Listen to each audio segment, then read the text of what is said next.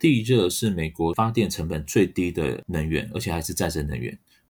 不用超过五年，产业链就可以成熟了。那你成熟之后，你的电力成本就会下降。宜兰有一位乡民代表，他就说，宜兰那边钻井会造成这个火山爆发，全台湾都会毁灭。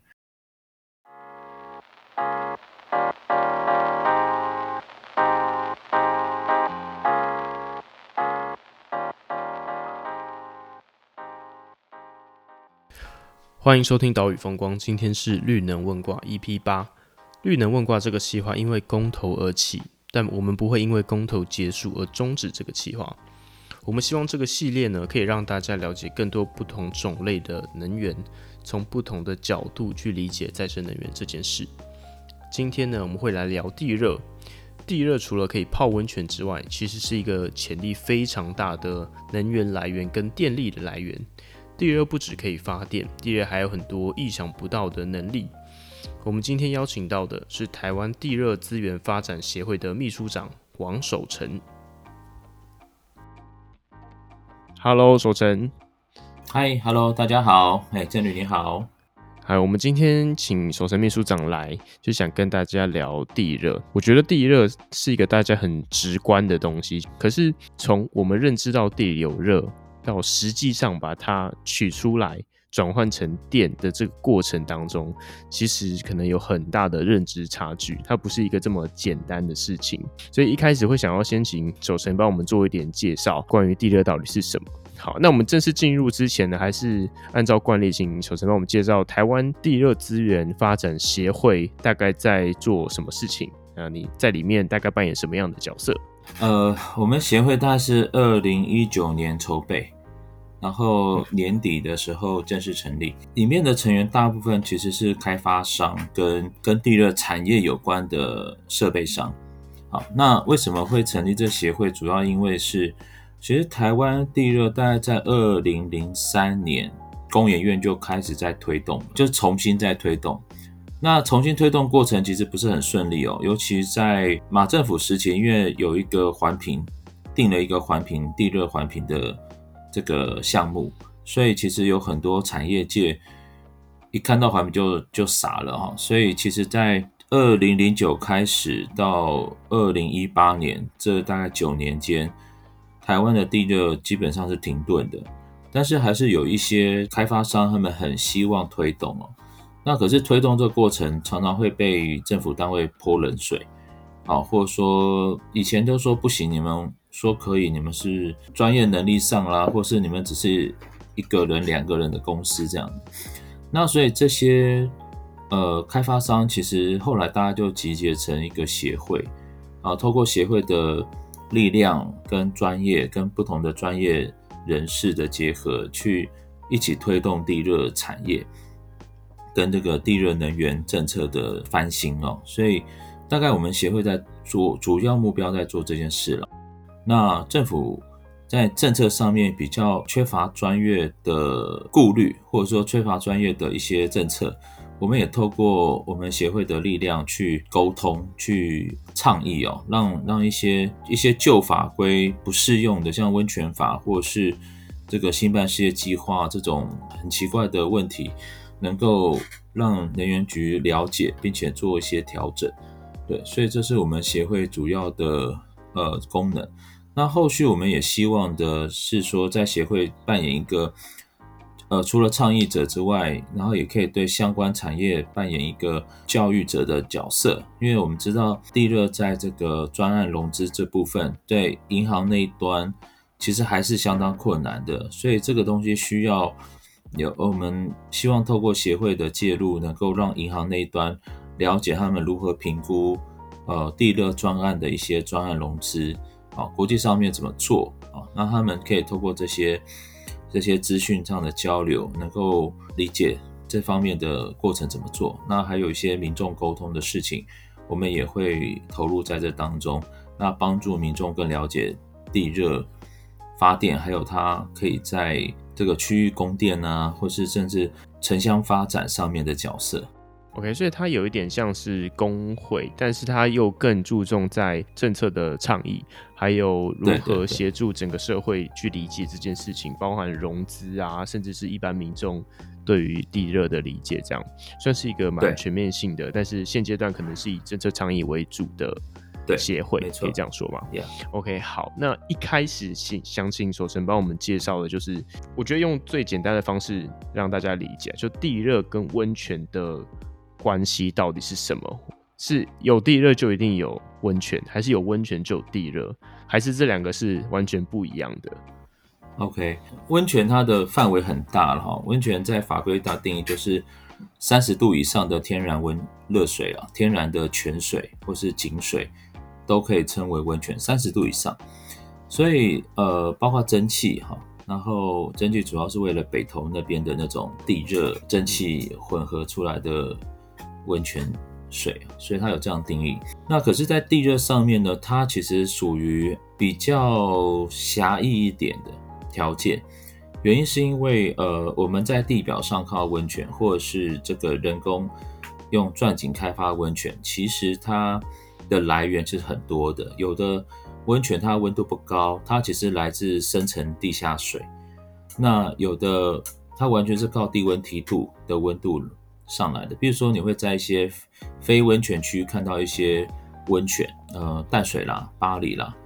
或者说新店，呃，甚至中和啊，你看到这些温泉基本上是靠低温梯度。其实什么是低温梯度啊？低温梯度就是说你随着深度增加，好，地底下的温度、岩石的温度、水的温度也会随之增加。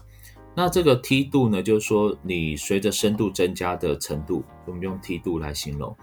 对，所以当我钻到一千米的时候，好，通常在一千米，它的低温梯度其实并不高，大概每百公尺大概呃，我们算过在一点五度左右。所以钻一千米的井，其实它底下的热水都已经超过三百度了，要三十度了，那已经符合温泉标准了。所以。有一种温泉是这种温泉，这种温泉跟我们讲的地热其实是完全不相关的。好，但还有一种温泉，我们讲温泉区。好，温泉区呢，它的温度范围就跟有时候跟你在这个温泉区的核心区或蛋白区或蛋黄区有关。在核心区，有些地方它的温度可能钻一两百公尺，它就已经超过一百度。它可能在蛋白区，它可能钻呃三百公尺，温度大概六七十度。通常这种温度是温泉区比较喜欢的，因为不会太高温，它不需要再花时间冷却或是混冷水，呃，所以这种温泉区这种温度其实大家喜欢的。可是，在核心区，它其实基本上就反映了地底下有一个高温的地热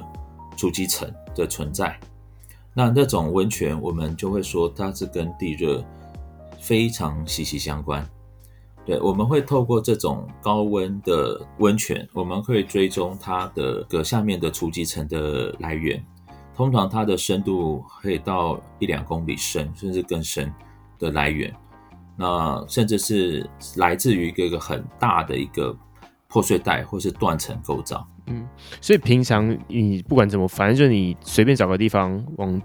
底下死命挖，挖个。三千公尺可能就可以挖到三十度 C 左右的水了。可是，在温泉区，就是像北投啊，或者是像古关啊这些地方，它可能是在呃地热资源的边陲或者是蛋白的地方，它就有六七十度了。所以就可以去推估说，那这个区域的核心区应该就会有比较高温的地热。所以，等于是温泉区跟地热资源算是有高度相关性，这样吗？对，有高度相关性。可是有办法说有温泉的地方就一定有地热吗？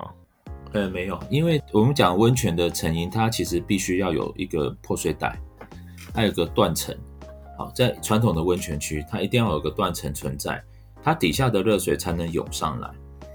那涌上来才会被看到，才会说哦，这边有温泉。哈，所以断层带是温泉必要的条件。好，传统温泉必要条件。可是地热来讲呢？有些地热呢，它的破碎带是在是就像盲断层一样，它其实没有出露在地表的，所以它可能在地底下，它其实是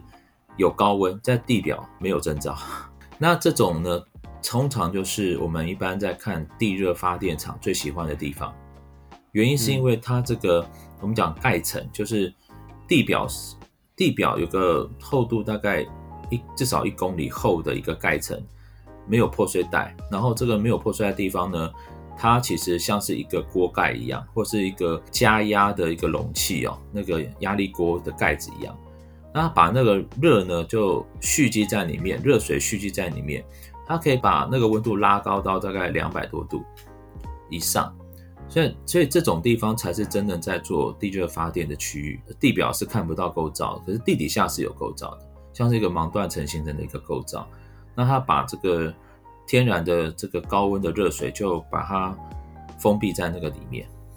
那这种条件才是我们在做地热发电的。好，刚刚还有第二个问题，就是这样的话。我们追求的地热可以拿来作为发电使用的这种地热，是几度的地热才才是真的可以被拿来使用的？温度要到多高？好，这个这个问题会牵涉到说，为什么以前我们呃一九七零年代、八零年代做很多地热探勘，但我们却没有呃却没有大量开发地热，只有做一个潜水地热。那现在为什么觉得到处都是地热，很多地方都可以做？好，这其实跟你刚刚的问题息息相关。你刚刚说到底几度可以做发电？那我这样说，在一九八零年代的时候，那个时候的那时候还没有经能源局啊，那时候经济部在看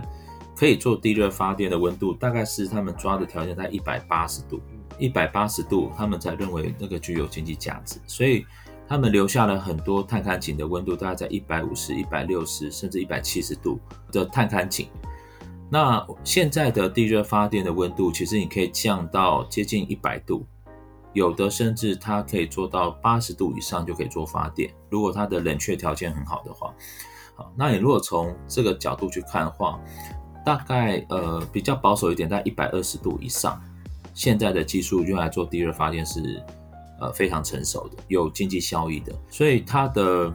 可以发电的条件就放宽了。过去认为台湾没有地热发电，是因为他们用一百八十度的条件去看，那现在你用一百二十度的条件看，就发现很多地方都有地热可以做地热发电。但以前留下很多资料，以前留下很多探勘资料、钻井资料，中油大概留了三十四口的深井，呃，大部分每一口井现在看起来都有地热条件，当时可能认为只有少数。那工研院也留了每一个地热区大概都有钻三口到五口的测温井，五百公尺，也是大部分都有达到地热发电条件。就现在看起来啊。对，所以这些资料对目前来评估来讲，其实就是一个很重要的参考价值。那当然，呃，科技部在二零一五年，其实大概在二零零九年开始就有所谓的国家能源计划，那个时候就有纳入地热，所以那个时候有在做一次资料的统计，还有地热资源的评估。所以我们现在看到比较认为这个台湾地热潜能一百五十九点六吉瓦。的地热潜能是那时候呃花了大概就近六年所研究出来的成果，好，认为台湾全岛的地热发电潜能是一百五十九点六，那具有可开发价值的地热潜能大概是三十三点六吉瓦，这个三十三点六就变成台湾。可以当做地热发电的这个母数了。三十三点六，这是什么概念呢？就是离岸风电发到二零三五年的时候，应该是会做到二十吉瓦，然后地热的潜能可以到三十三点六。如果是有开发价值的这样，那太阳光电到二零二五，目前是推估是希望做到二十。好，那台湾之前有跟大家用一个比喻，就是大家可以把台湾想象成一个三十二 GB 的手机的这种概念，就是它的用量大概是这么大，就尤其是到夏天中午的时候啦。那这个数字不精准，可是就是有这个概念，所以地热的潜能就是这么大。但是好，这是一个我们听到的一个很大的数字，问题是我们都知道。这种数字要转换成真实的电力是很困难的，就是刚刚说到，我们可能还没有很详细的呃基础资料啊，再来就是开发的这个过程也一定需要花很多钱，就像是呃离岸风电的发展也好，太阳光电的发展也好，那有没有办法现在知道？假设我们想要去开发这三十几 G 的地热，我们要花多少钱？那这个时间的长度到底多长？例如要开发。至少假设开发十 G，我们要花多多久？要二十年吗？还是五十年？有没有一个大概的这种时间尺度跟钱的尺度？呃，因为地热发电其实算很成熟了，它大概全世界快速开发大概是在一九七零年代，然后到一九九零年代停下来，因为当时这个核能技术成为主要的要角，然后一直到。二零一零年之后，地热又重新在一波快速的成长，所以我们可以拿最近这一波，在这个土耳其它的快速的成长来当做一个参考。土耳其大概在五年内可以开出一个 Giga 网。那土耳其的特色还有就是，它是跟台湾是很类似，就是造山带型的地热，它没有很多碳酸温泉啊。那的这种条件下拿来做地热发电。其实是减少很多的成本哦，因为如果你在火山地区，你有可能会钻到酸，但是你大部分还是希望它中性的。那如果是在碳酸泉，基本上都是中性的。所以土耳其这方面发展快，台湾其实可以学习这种模式，那可能可以用到更先进的一些钻井技术，引进一些新的钻井技术来做，速度来讲就会快很多。不过我大概有做一个计算了，就是说以一支钻井队来讲，一个先进的钻井队，它一年可以开发出来的生产井的发电规模大概是四十个 mega 瓦，嗯，一个钻井队。所以你去算，如果我们要有固定的发展，然后发展到二零三零年、四零年要到 gigawatt 等级，你其实可以很容易回推我们需要建立多少支钻井队。好在就是说，其实地热发电的钻井队，它的呃建制成本其实会比离岸风电小很多。好，因为它基本上就是一个钻井队，硬体设施不会超过十亿，好，包括软体啦，大概不会超过十亿，大概就有一个钻井队了。目前我们在看国际上面也预计，二零三零年会有所谓的超临界地热的技术会比较成熟。那超临界地热它的特性是说，它每每口井它的产能会是现在我们讲这个普遍型的这种地热的十倍。现在我们其实是想说，可以先做先做传统型的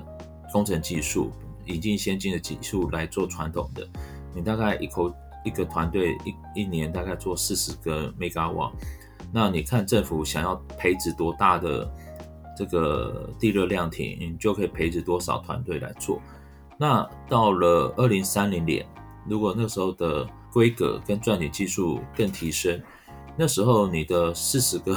megawatt 的一年，可能变成四百个 megawatt 的一年可以做。所以整个地热的开发，而且它可能在同一个地方，你先做浅的，然后过了十年之后再做深的，好，这都是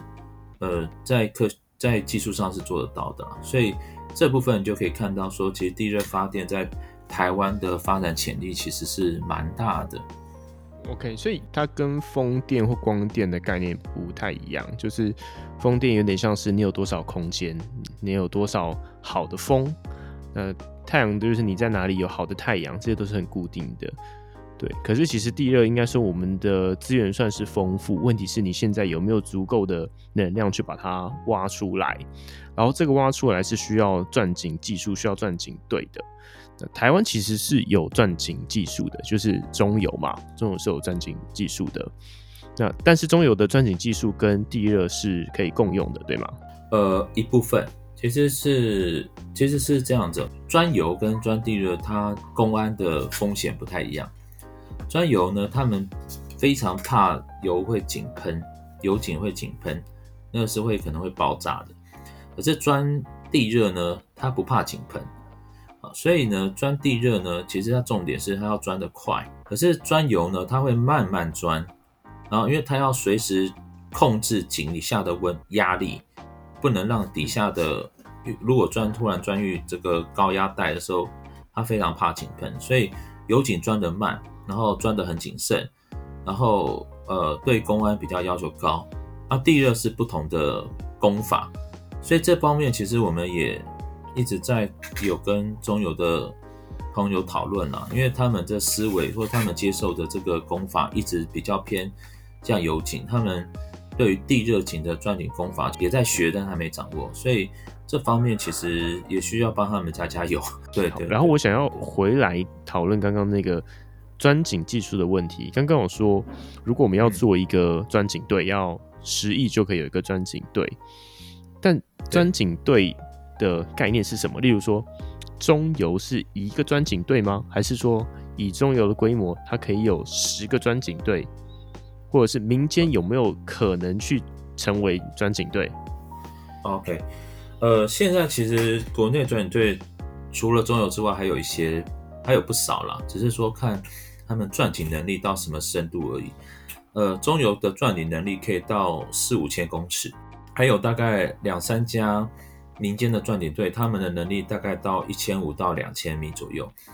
那如果在一千米以内的钻井队，大概国内有接近二十家，大部分其实都是在钻温泉啊，好，所以其实才有一些钻井队或钻水井这样子。可是地热部分呢，国内大概有经验的民间的钻井队大概只有两个，两家是。是对于高温地热有钻井经验的，那通常有这种经验，表示他们在他们的设备的规格，好，还有这个训练上面比较跟上国际的脚步。好，那国内大概两家，中油呢目前是只有一一组钻井队而已。那中油其实几年前也希望扩编呐，那在扩编的时候，因为中油的设备算是比较老传统的，它不像民间已经升级到自动化的。程度比较高的设备，所以往往他找来的人，哈，那个看到要做很多出工，他们就离职了。所以他们，呃，就我知道几两年前，他们说他们第二个职钻井队组不起来，因为那个离职率太高。对，那现在有好消息，就是说大概呃去年底吧，我们听到经济部那边。跟中油他们都说，他们已经买了三台自动化的钻井机，就自动化程度高的钻井机。那预计十八个月之后会进来，好，然后他们大概在二零二四年会有更强的钻井能力，好，那他们甚至愿意帮助民间开发商做钻井。那对我们来讲，这是个蛮好的消息。那同时，我相信中油愿意投资在这个。呃，先进的技术上，啊，民间应该也不会落后，那，民间应该也会在这方面也会有相对应的投资在一些新的技术上。好，地热有发展的几个阶段，从探勘到钻井，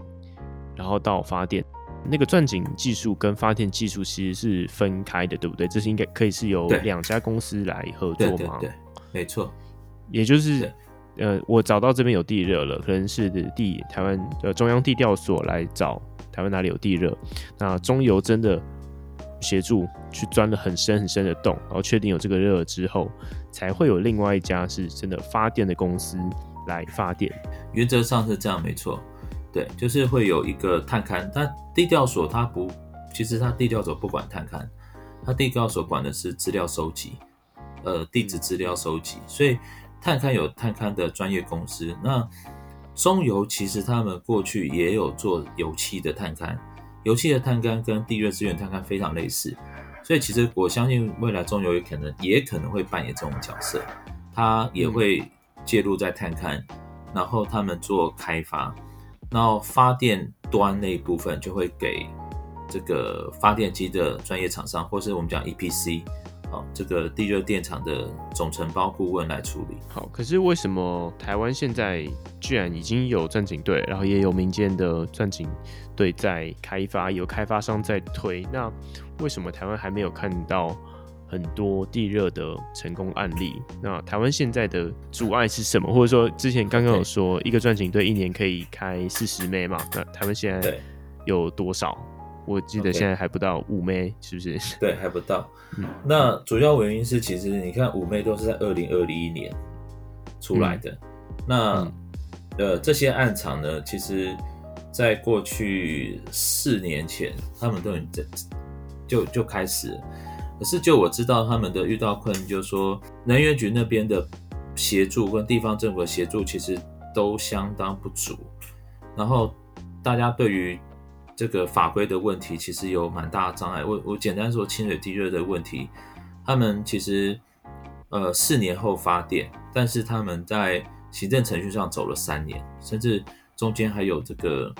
承办去退件啊，因为他不知道怎么审，因为因为温泉法里面对地热发电是没有任何规范的，可是他他要求要审地热，他要求他审的范围包括地热啊，所以就就变得是有一些很诡异的状况出现。那当然能源局那边也有出现问题啦，能源局在审查他的电业筹设许可的时候也花了很多时间。啊，因为这是第一个地热的第一型的电业第一个案例，所以他们在这方面也花了非常多时间在处理。所以在法规上，其实其实现在呃，民间开发商对于政府最大的建议是来自法规的调整，因为这些法规目前来讲，就是对地热量是充满阻碍的。几件事情跟大家说明啊，第一个就是刚刚说的第一型发电，就是比较大规模的，然后是卖电给台电的这种电厂，就是是第一型的发电，也就是台湾才刚有第一个这种商业性的地热电厂出来。对，然后其实有一个。嗯，很关键的因素是在温泉法。我们今天可能不会谈到这么细，因为这个很法规的细节。但是有一个吊诡的地方，就在过去我们去思考地热的时候，就如同大家想象的一样，都是在谈温泉。可是当我们今天要使用它更高温的地热的时候，那这个主管机关还是温泉法在管吗？还是说他应该要到能源局来管，因为他应该是管理能源，甚至管理电力的思维嘛。毕竟，这个地热最后也是在回应我们要迈向能源转型，提供更稳定的电力的这个思维。所以，它其实有很多法规是还没有跟上的。其实，这个是在推再生能源很常见、很常见的问题。像之前太阳光电要找地的时候，农委会是不是有它相对的？在这个做畜禽舍，就鸡舍、猪舍等等的这种相关规范需要去设定，这些法规的突破是在其他再生能源都已经发生的事情了。对，现在只是在地热上要重新面对一样的问题，要去去做一次，就是甚至是光是说我在地底下使用它的热能，虽然中间会用到水，但是我实际上我不是。真的要把这个水拿出来泡汤，我不是要拿出来干嘛？嗯、我只是中间的过程当中需要它。那这个水权是谁要管？我要付多少钱？其实都还是大家在争论的地方。然后刚刚也有跟大家解释说，第一型的发电厂才是第一个嘛，也就是我们在地热发电这件事情上还是很初步的。所以我们的整体制度来说不是太完善，所以现在不会有很好或者是说很快的发展。回过了头来问，就是好，我们现在有第一个成功的案例了。我们也知道说，我们希望未来一定是更多种再生能源嘛。毕竟地热大家都知道，地热是很稳定的，它可以是机载的电力。可是，除了这个之外，地热对于台湾来说，它的好处是什么？尤其是刚刚又提到说，一九七零年代的时候，地热跟核能其实是一个竞争关系。后来核能是高速发展，地热就下去了嘛。对。那现在为什么我们会觉得地热很好？因为很多人又一定会吐槽说，既然这样，为什么不直接用核能就好？为什么还要花钱去做钻井队，然后去挖地热，然后去做跟核能一样的事情呢？呃，我这边补充说明嘛，就是说。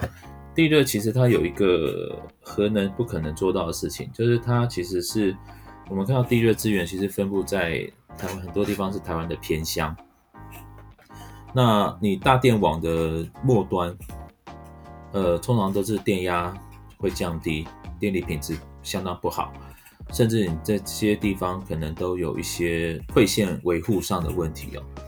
那这是为什么地热在台湾现阶段其实很重要，因为我们要把电力系统分散化、分散式，然后在电力输配系统的末端，如果有用地热电厂的话，其实整个电力的品质跟独立性都会相当的够。那这甚至还牵扯到国安的问题哦，比如说你在花东，呃，有自己的独立的地热发电电网，那你基本上就不太担心这个地方如果遇到这个国安问题，或是被人家呃电力线被破坏，那你整个。这个区域的供电就整个瘫痪掉，所以其实地热，我个人觉得它第一个在经济上的考量，它并不会比核能电厂贵。那第二个呢，就是说在区域安全上的考量，地热它可以分担我们大电网无法顾及的地方。再就是它具有这个机载式的特性，所以独立性，所以你在一些可能比较。有安全性这个敏感的地方，如果有地热资源，你优先开发它，其实就会变成一个独立的电网，在维护这个区域的安全电力供应上面就有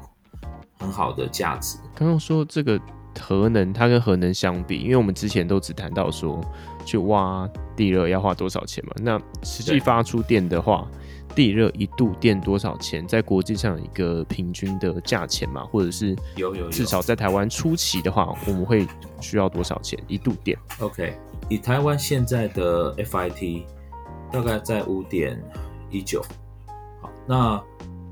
国际上面呢？呃，举几个例啊，像在有比我们高的，比如像印尼跟日本，大概 FIT 会比我们高。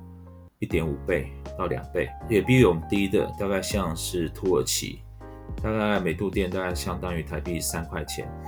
好，那有很多国家它的确是没有 FIT 的，它是早期在就已经在发展，产业很成熟，它的成本可以到每度电大概接近两块钱到两块五，所以基本上很早以前大家就在美国那边，我记得有个资料，在二零一零年的时候。他们去统计美国的电力的成本，地热是美国电力成本最低的，就是发电成本最低的能源，而且还是再生能源，而且还是机载。所以在国际上面，我们就看说，其实你产业链发展成熟，反正成熟其实不用超过五年，产业链就可以成熟。那你成熟之后，你的电力成本就会下降。好，这个就是说再生能源一开始都会一定遇到的问题，就是前期会贵一点。大家现在日常的生活的电一度可能是三块，啊，甚至有两块多、三块这样，大概就是三块左右的这个钱。那太阳光电可能是四块，离岸风电现在已经很便宜了，离岸风电可能有两块的，所以。就是每一种再生能源的发展路径都是这样，前面都会比较贵，后来会越来越便宜，甚至就会变成比呃燃煤都还要便宜，比核电都还要便宜。这个已经是以全球的再生能源价格来讲，这是一个非常明确的数字，就是有超过，只要是你是新建的再生能源，绝对有超过一半的新设的再生能源都是比新设的燃煤电厂还要来的便宜的。哦，没错没错，也就是绿能已经确实绝对比。呃，燃煤、化石燃料的成本来的便宜了。呃，地热可能在其他国家已经达到这样的目标，可是，在台湾现在就是没有。我们现在就是还没有非常便宜的地热。可是，为了要达到能源转型，我们还是得势必经过这样的过程。可是，这个过程不会太久，可能五年左右，我们就可以慢慢的把这个价钱压下来。没错。好，所以这个是价钱的部分。那另外一个就是。回应到，呃，核能，大家还有一个在讨论的地方，就是它的调度能力。我好奇说，地热的调度能力真的有比核能好吗？因为我们也不可能说我让地热就不要发热嘛，就是就跟 就是这是不可能的事情。所以地热这个调度能力，我要怎么去了解？怎么去看待它？嗯，调地热其实在美国，美国其实你去看美国的。地热电厂它的呃 capacity factor 容量因子，它大概只有六十帕左右而已。有些国家它的地热调地热的 capacity factor 基本上就是拉到八十五帕以上。那原因就是它八十五帕以上它是当机载，它六十帕呢，它是有一部分它要做弹性调度。啊，尤其在加州，它有很多风啊、光啊，然后它的地热就当做这个某一部分的六十六十趴是当就是积载积载，那还有二十趴的余裕，它可以调整，主要就是为了那个呃调节风力跟太阳能当做产载来使用。好，那。这是地热，它在调度性上，但但物理上它是怎么情况呢？其实这样讲，就是地下热虽然是不断上来，但是你你有装一个泵浦，或者是你有一个阀，你其实是可以控制产出量，所以基本上你是可以调节的。你可以把它呃短时间把它增加产能，你也可以在短时间缩短。那整个反馈到你的发电机组，基本上它有一个至少。十趴到二十趴的空间是可以做弹性调度的，那那个调度的速度也很快。你如果把它整个关厂的话，就是全黑的状况之下，它十五分钟内它也可以直接上线。所以在在地热上面，其实调度上算是一个蛮简单可做的事情。但它主要的，我有问过，我当然有问过朋友这件事情啊，他就说你干嘛考虑地热多做能源调度？它就是机载啊。那你根本不用调度它，因为，因为它现在就是你发多少电，人家都要买，那你不用想办，你不用再想还要再调度它。我说对啦，可是你如果过了过了十年，第一呢如果有超过一个 gigawatt，那它有一部分它势必就会担任这个取代天然气目前产载的角色，可以 cover 掉天然气的角色一部分。嗯，好，呃，刚刚有几个事情，就是第一个是容量因素，这有点像是我一个电厂要不要全力运转它。如果百分之百运转，容量因素就是一百，可以大家可以这样理解啦。所以等于是我可以让它一开始不要全力运转。那怎么不要全力运转？就是刚刚守成提到的这个控制阀，呃，可以大家可以想象，应该是那个水龙头开的小一点，它的热就出来少一点。那所以，我一开始就是我这水龙头开到最大的时候是一百，但是我平常只让它开六十，所以等到突然需要电的时候，我就把它转大一点，再转小一点。那转它这个水龙头的速度是非常快的，这就是实际上地热在调度的能力。那为什么为什么我一会去问这个调度的问题？就是呃，如守成刚刚提到的，未来如果地热是需要取代天然气的，或者是我们迈向更高比例使用再生能源的电力系统的时候，我们其实最重视的是弹性调度的能力，就是你要搭配风、搭配光，因为风跟光的的变动性是稍微大一点的，所以你要跟它有所搭配，你才可以呃让整个电力系统是稳定的。所以我们现在在讨论所有的能源、所有的发电系统的时候，都一定会去思考它的调度能力如何。所以地热在这方面其实是具有优势的，这也是去回应说，为什么我们现在要去开发地热，它不只是需要有稳定的电，它还是一个可以调度的稳定的电。所以这是它的它的特性，也是我觉得我们现在很多人会开始关心地热发展的原因。那还有，呃，我之前有听到一个很酷的地热的能力啦，就是听说它可以制冷。听起来是很矛盾的，就是我拿热出来，它可以当冷气用，这是这是怎么回事？OK，呃，我先介绍一下制冷，然后等一下还可以介绍其他地热神奇的能力。制冷其实不是一个新技术哦，你如果去查 Wiki 的话，其实这个技术在它叫吸附式制冷 （Absorption Refrigeration） 啊，它是一八二一年就发明的的的技术了。那这种吸附制冷在哪里最常用？其实，在渔船上最常用。渔船呢，他们有引擎嘛，然后那引擎的热呢，其实如果你把它当废热，它就是排放出来，但是它会把这个热收集，然后加上一个吸附式制冷的系统，它有一个吸附值或是制冷剂，对，制冷剂 pair 哈，然后去去是形成的一个一个系统。那这系统它就会吸热，但是制造冷气。然后有一点像是蒸汽压缩机制冷一样啦，哦，只是它用的热，它用的能能量是来自热，而不是来自电。那这种模式，它就可以把热转换成冷冻低温。那那就可以达到一些那个呃冷冻的效果。所以它很像是拿热的这个能量去推动一个机器来制冷。对对对。好，那是所以这个制冷，因为既然你要制冷，它就会排出更多的热，这个废热又会再回到这个系统里面继续制冷啊？呃，不会，它其实那个废热出来的废热已经已经不足以称为废热，对，它其实是取就是高温的废热，然后制造一个冷，它当然也会排放一些废热，但是温度就会很低了。其实我们是想说，我们其实想说在。地热其实它如果在农业县或是在海边，它其实可以当做冷冻空调使用。冷冻空调，所以它有大量的废热，嗯、那大量废热可以制造大量的这个制冷。那我们需要用到制冷的能量就会小很多了，就遇冷的意思了。对，这在这在有些偏乡来讲，它可以省掉很多电，很多制冷要用的电。哦、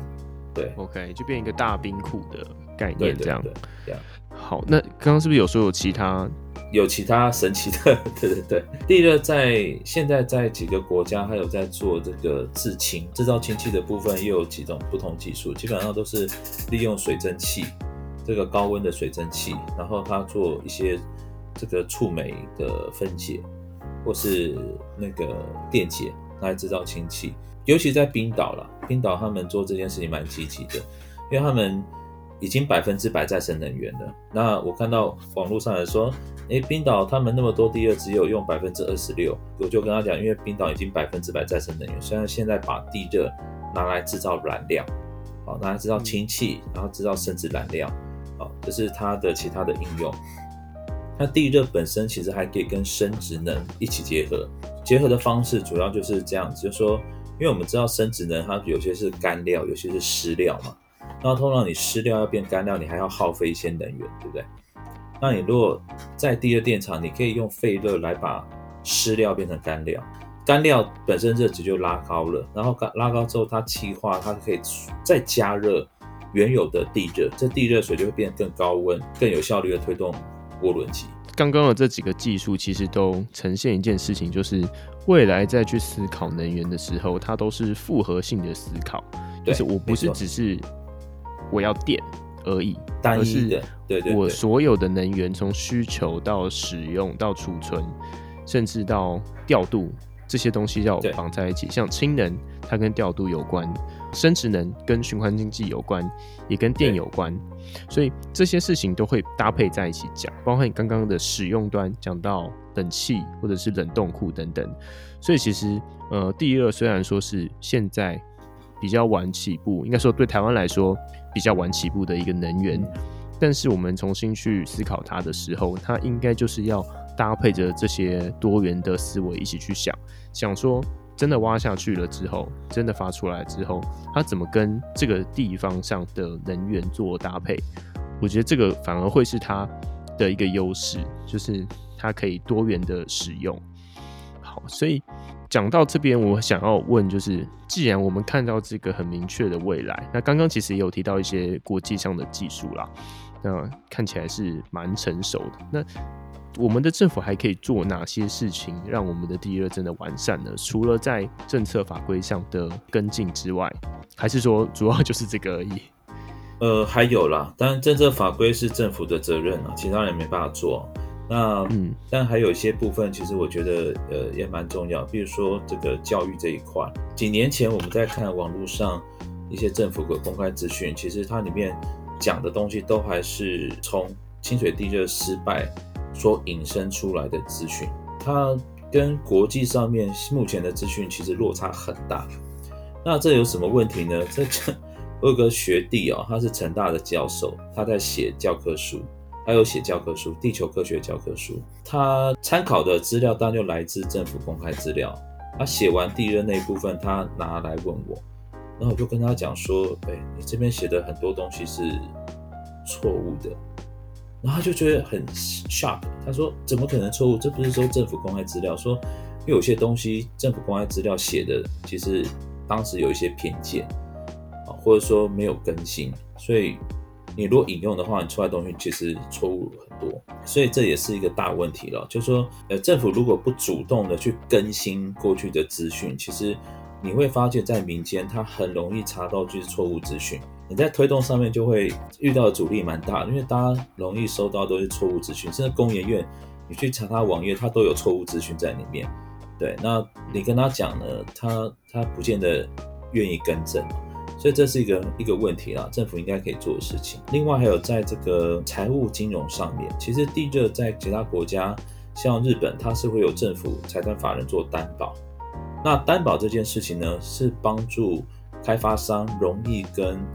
银行做专案融资，其实后面地热它的开发规模量体上去的时候，它是需要相当大的资金的。那在目前台湾其实是没有一家银行会帮地热做专案融资。第一个银行不知道怎么评估，第二个呢，这些开发商也不是国际开发商，就算是国际开发商，他们也不知道地热到底是不是跟他们的财报所想的一样好。所以这一块其实是我们觉得政府像金管会他们在推绿色金融二点零，呃，有关这个绿能产业这一块是不包含地热的。那很多人就听了啊，为什么不包含？呃，立法委员也有咨询过啊，但是他们还是不包含。那为什么会这样子？其实因为我们可以理解，就是对他们来讲，就是呃，银行根本不知道如何评估嘛。那他怎么去纳入一个他不知道评估的业务？那其实是有困难的。那国际上面其实是世界银行在推这件事情。世界银行它把一些地热暗场的公开资讯汇整成一些报告书，透过 IFC 去呃公开。那那个东西就是给银行去做参考，就说银行在专案融资的时候，你可以比对这个专案跟他们所 IFC 整理的各国的专案来看，就知道说哦，这个这个专案它的它的各项的财务参数啦、还款能力啦，是跟它的执行的作业是不是符合规范？那用这个来帮助地热开发商可以做到专案融资。而在国内这一块其实还没有在做的。那我也知道他们的难处啦，但是我觉得那总是要克服。OK，我觉得有几件事情啊，第一个就是。呃，我还是觉得政府去定一个更积极的目标跟政策是是好的。呃，为什么？是因为为什么？是因为就像离岸风电一样，你定了目标之后。国外的企业就会进来，国外企业进来之后，跟国内的资源就可以互相交流，跟国内的厂商也好，学界也好，都可以有更多的交流。其实离岸风电进来之后，也让我们学的很多国外离岸风电的经验。所以有目标，别人会进来；有国际的经验进来之后，你的整体的知识能量会被提升。那相对的。这个金融的相关技术也可以慢慢被带起来，被重视，就好像也是很多离岸风电的开发商在协助台湾的金融机构去做借贷，然后去帮他们做融资。所以其实这件事情是一体的，那就是我们有明确的政策目标之后，随着相关的法规也好，金融制度的跟进也好，才会慢慢的活络起来。所以我还是蛮。期待有这种更多国际的交流机会。那另外一个就是在教育方面，比较像是对国内的，甚至是我们社会共识的部分。我们的能源教育在台湾是非常非常不足的。就从过去两次的公投的讨论过程当中，我们都不讲结果，就是讲讨论过程当中就可以知道，我们对于绿能或者是对于能源的基础知识是很不足的。我们不了解。我们的电力状况，不了解各种能源的状况等等，那这件事情，我们是认为教育部其实是需要有更大的责任来做这件事情，不是只有能源局很像用政令宣导的方式在推广，它其实应该要融入我们的中小学教育里面，所以这个也是我们很期待的事情啦。所以其实讲这么多集，一直都谈到的就是有足够的社会共识，你后续的东西才推得快。啊，例如说你在地方上的支持足够，你就不会有那么多抗争嘛。好，然后也不会大家会是欢迎你这个东西的，我们就可以谈论一些真正重要的事情，而不是在花很多的时间去澄清一些没有必要的错误资讯。好，那我我觉得这个这个正好接到我们的下一题啊，就是地热发展到现在，虽然说我们刚刚提到清水地热是最近第一个民营的地热电厂，然后已经在去年底的时候商转了，可是，在东部地区很多地方都还是在钻探阶段，就是我还在探勘说这个地方到底有没有地热。那光是在这些钻探阶段，我们就看到地方上有很多抗争，觉得说你我们没有经过社区的同意就来这边钻探，我也不知道你要来做什么事情。那请问你们怎么去看待这些事情？地热对于环境来说，到底造成哪些实质影响是我们应该要注意的？第一个问题，我觉得在开发阶段呢，我我其实有实际跟村民。就是红叶村的村民去了解、去讨论。那我也有去金仑，去跟当地的村民、村长去讨论这些事情。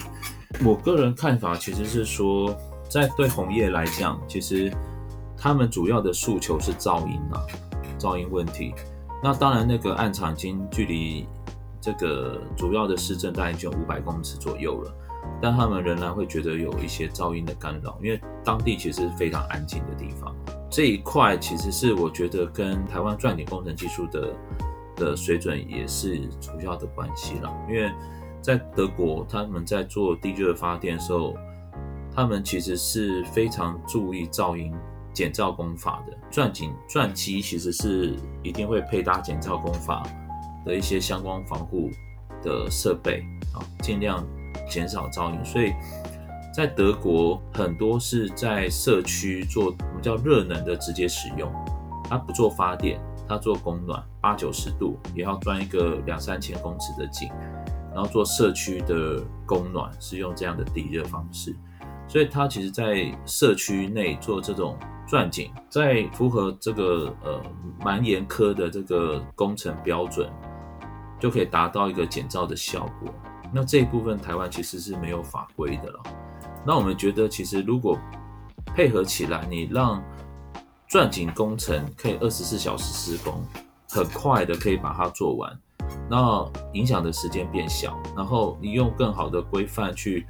帮助他们，对周遭的影响更小。其实这应该是一个双赢的方法。那这样这种这种做法。在呃法规上面目前还没有这样的类似的讨论，我觉得比较可惜。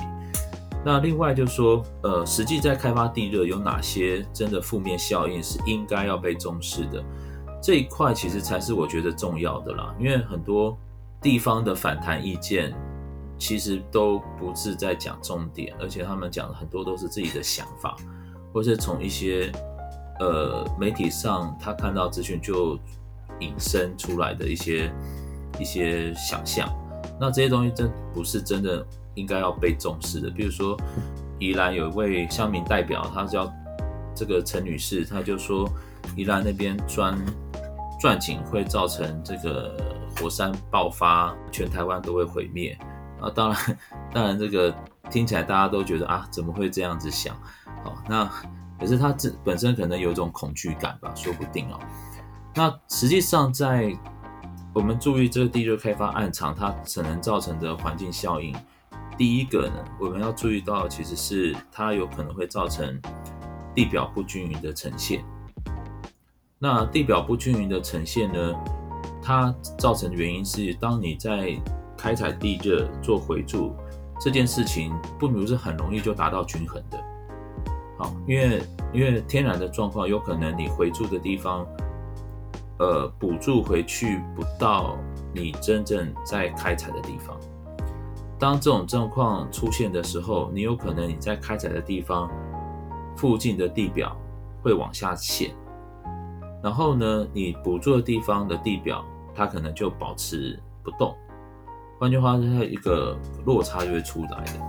那这种情况怎么处理呢？其实就要靠呃开发商本身要做一些监测工作。比如说这个微重力监测，比如说这个呃微地震监测，这些监测工作呢，都确保开发商他真的做的工程的规划是做在对的方向上。所以这个是真的，我们我们在讨论这个地热的负面影响，主要的关键会是在这一块。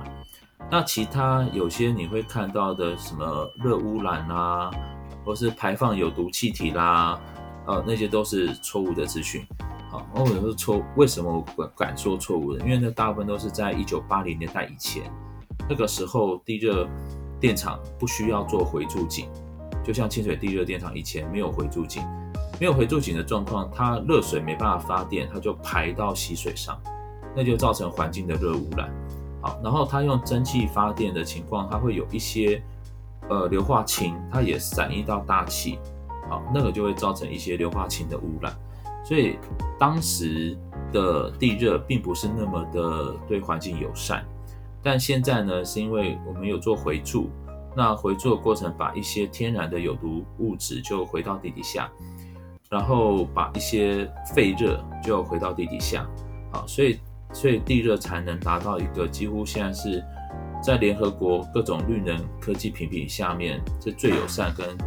呃最健康的绿能科技。OK，所以地热确实是有机会对于地方环境，尤其是地层这个造造成一些影响的。可是这个是有办法去监测它、去控制它的。反而这个事情可能才是大家真的应该要去真的去关心、关注，然后甚至去监督的地方。对对对，就是我们我觉得这个很好，就是我们要认清哪些是真的问题，哪些是错误的问题。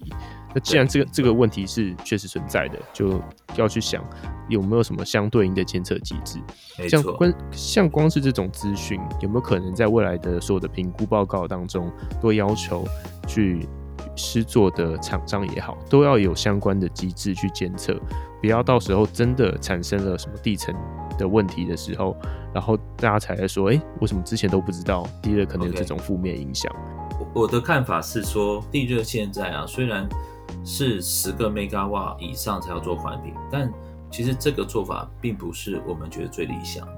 呃，比较理想的做法是，你所有的地热暗场开发的时候，你都要进到环保署去做审查。但什么审查呢？环境监测审查。所以说你要提出你对应的环境监测，那这个监测是监监是有一个专门的委员会来审这件事情。那你符合环境监测的规范的时候，你就可以做，而不是用一个规模去限制，去去讨论要不要做环评，因为这个其实并不是技术的问题，因为你有可能是抽很大的水，那你的规模九点八好了，可是你抽很大量的水，你灌在错误的位置，你对环境的冲击还是很大。可是这件事情如果就是因为不需要环评，所以厂商就觉得没责任，这当然是不可能，这当然是很荒谬的事情啊！所以，嗯，冰岛、日本跟我们是世界上唯一三个国家，把开发规模当做是环评的必要条件。那其他国家做环评，完全是看你对环境影响程度到什么阶段，开发规模到什么阶段去做环评的。那冰岛是。之所以要那样做，其实是因为冰岛他们并不是只有一个，就说十个 megawatt 的这样子一个空白授权啊，就说小于十你就一定不用做任何审查，不是这样子。而且是有一个审查机制下，你的提案如果不到十个 megawatt，你不管超过或不到十，你都是进到这个机制里面，然后由这机制的评审查委员去确认你需不需要做环评。你也可能超过十，但是超过十的情况下，你对这个地方的影响根本非常小，它根本不用做环评就过去了。那也有可能你你小于十，但是你其实你做的地方是一个很蛮敏感的区域，生态的敏感区或地质的敏感区域。那他们觉得你有必要做进一步的环评，所以这个环评机制目前来讲还是一刀两断哦。那我们觉得当然是欠思考的情况之下提出来的方式啦，但实际上这种状况。对环境或是对于居民来讲，并不是最好的模式。这个就是可能之后的法规规范的调整，可能就不是只有能源局，或者是只有这个刚刚谈到的温泉法的事情了，水利署的事情，它可能是连环保署的这种环评都要有一些相关的对应措施啊。好，然后还有其实还有一个很重要的事情，就是你怎么去凝聚地方上的社会共识，尤其是。呃，地热真的高几率会在原住民部落。那怎么去取得地方居民的共识、部落的共识，其实是一个很大的、很重要的课题。Yeah, 就是这个，其实在太阳光电已经有发生过了。那我们怎么在地热的时候避免？我觉得可以去看我们之前有讨论过这个环设检核的这种概念，它可能不会完全适用在地热，但是我觉得同样的思维去先提早的跟地方居民沟通是很重要的事情。这也是我们期待未来去订立，不管是地热的专法或者是专章也好，或者是相关的政策，都需要提前去注意的事情啊。好，好，再来就是。刚谈了这么多，地热确实不是一个很快速就可以马上补足我们现在电力需求的能源，它可能需要几年的时间、五年的时间，或者是更长的时间。但是对于我们长远的发展来说，它会是非常重要的一个支撑。那我想要问守腾，觉得说到二零五零净零碳排的这个目标，地热大概会扮演多么重要的一个位置？我个人想法，因为从几个角度去看呢，地热的产业链的建立大概五年左右，好，然后再来就是地热的开发，其实它是一个立体的，好，那你可以说从从呃这个阶段可能三千公尺，到十年之后可能开发阶段是五千公尺，它是个立体的，它的开发的量体可能会扩充十倍这种条件。再来就是呃呃，我相信教育这一块，大概地方的接受度跟呃，它对于地方产业的帮助是一个复合性的，所以我我其实对于地热在二零五零净零排放的定位，我其实是相当乐观。我会觉得它，如果我们走在正确的步骤上，它至少可以到十个 Gigawatt 的等级。在二零四零或二零五零之前，呃，十个 Gigawatt 等级的地热，它相当于太阳能，大概是目前的太阳能技术，大概是五十个 Gigawatt 的太阳能。嗯，对，因为那个 capacity factor 就是容量因素的关系。对，那它带来的复合效益又会更大。比如说，因为它跟大量的再生能源，它其实是有个弹性调节的功能，那它可能就会减少我们更多的。碳排放，有关这个天然气使用的碳排放，跟天然气被载的碳排放，它也可以达到它的废热的利用，它也可以达到很多节能的效果。所以乐观来讲，我们用越多地热，我们除了绿电之外，我们还可以减少更多的石化燃料的使用。好，那甚至这个灰电的使用。乐观来看，如果十个 Gigawatt 到二零四零年前，它其实可能产生的效应，消弭化石燃料的效应可能不止十个 Gigawatt。我们的我们其实是给我们在去年底在办地热论坛的时候，我们其实是用十个 Gigawatt 这个目标当做一个讨论主轴啊，因为我们是真的希望台湾的地热要拉到一个够高的目标。让这个产业链能够快速的发展，让国际的先进的技术能愿意来台湾。那这种方式、这种情况来讲，我们才能够尽快的把我们台湾的高地热潜能的优势发挥出来。就台湾其实是一个很有潜力的地方，台湾的山很多，然后又是在这个板块交界带的地方，所以我们有很丰富的地热资源啦。那我们会需要一些时间去充分的使用这些资源。然后刚刚有提到一个，为什么地热是 g i g a w a 它可以可能可以等于现在太阳光电五十 g i g a w a 的这种的意思，大概是因为太阳光电的满发时数，就是因为晚上不会发电嘛，啊，有时候是阴天或者是下午的发的电量没有这么多，所以它一天可能就发。三四个小时，或者是四五个小时，看每个地方状况不一样。可是地热的时数是很够的，所以同样，如果我们是用一个 GIGAW，那地热能发电的时数会比较多。然后，其实刚刚有一直扣回这个二零五零的概念是，要的不会是只有这 10GIGAW 发出来的电，而是它产生的其他效益，包含刚刚说的出的氢能，像是。台湾有很多这种钢铁业啊，或者是这种重工业，现在还是用这个煤啊，或者是高，或者是用天然气，用这种比较高热密度的方式在炼钢，在在制造。未来希望都把它转换成氢能。所以前面提到的地热聚制氢，其实是搭配着这一整套，包含产业的转型跟产业能源的转换。都是包含在里面的，所以才会说地热在二零五零当中是有一定重要的位置的。那其实也扣回最近就是，呃，如果有在关心绿能这个议题的，就知道说我们二零二五的目标，政府是觉得很可能是达不到的。但是二零二五为什么达不到？这个是一个需要去检讨的事情。问题是。在检讨完之后，我们去更远的去看二零五零，它还是需要有一定的搭配。那过去的为什么没有达标的经验，是不是可以在二零五零之前去补足它？像过去我们对地热就很缺乏这样的想象，可是那在现在在思考。三零的目标、四零的目标、五零的最终目标的这个过程当中，这些思考都是应该要被纳进来的。最后有没有什么你觉得你想要补充的，或者是你想要对社会大众想要说的？OK，我最后想其实强调地热跟氢能的结合的优势啊，因为其实对于现实上来看，地热要发展十个 TGW，它其实有一个限制是在于会线建制的能力哦，速度其实这个是一个天花板，因为你要在偏乡拉到那么高的馈线，其实是有困难的，包括对环境的影响，可能冲击也会比较大一点。所以其实地热之氢这件事情，有可能会改变一些过去的想象，或是改变这个天花板。原因在于说，氢气它其实一个可以调节，而且是发电效率相当高的的燃料。你有可能在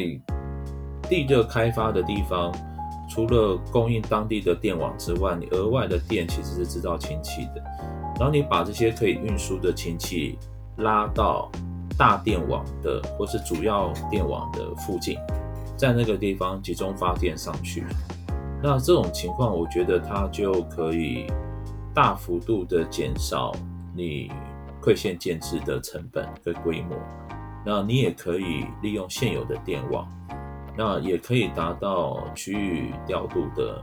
功能。好所以这是我的想象啦，就是说从技术上跟可行性上，我觉得这样的想象可能对于。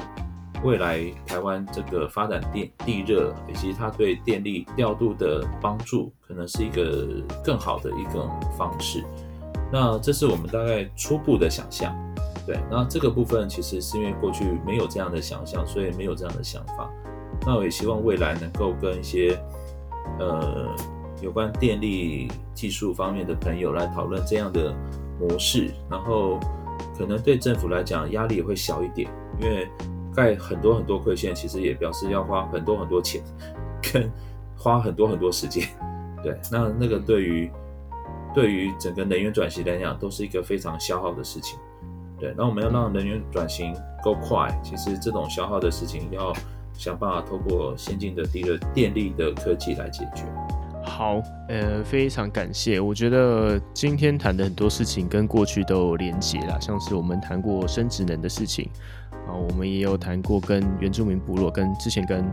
欧米牧师也有谈在地方的一些能源发展，这样其实这些事情都是互相相关的。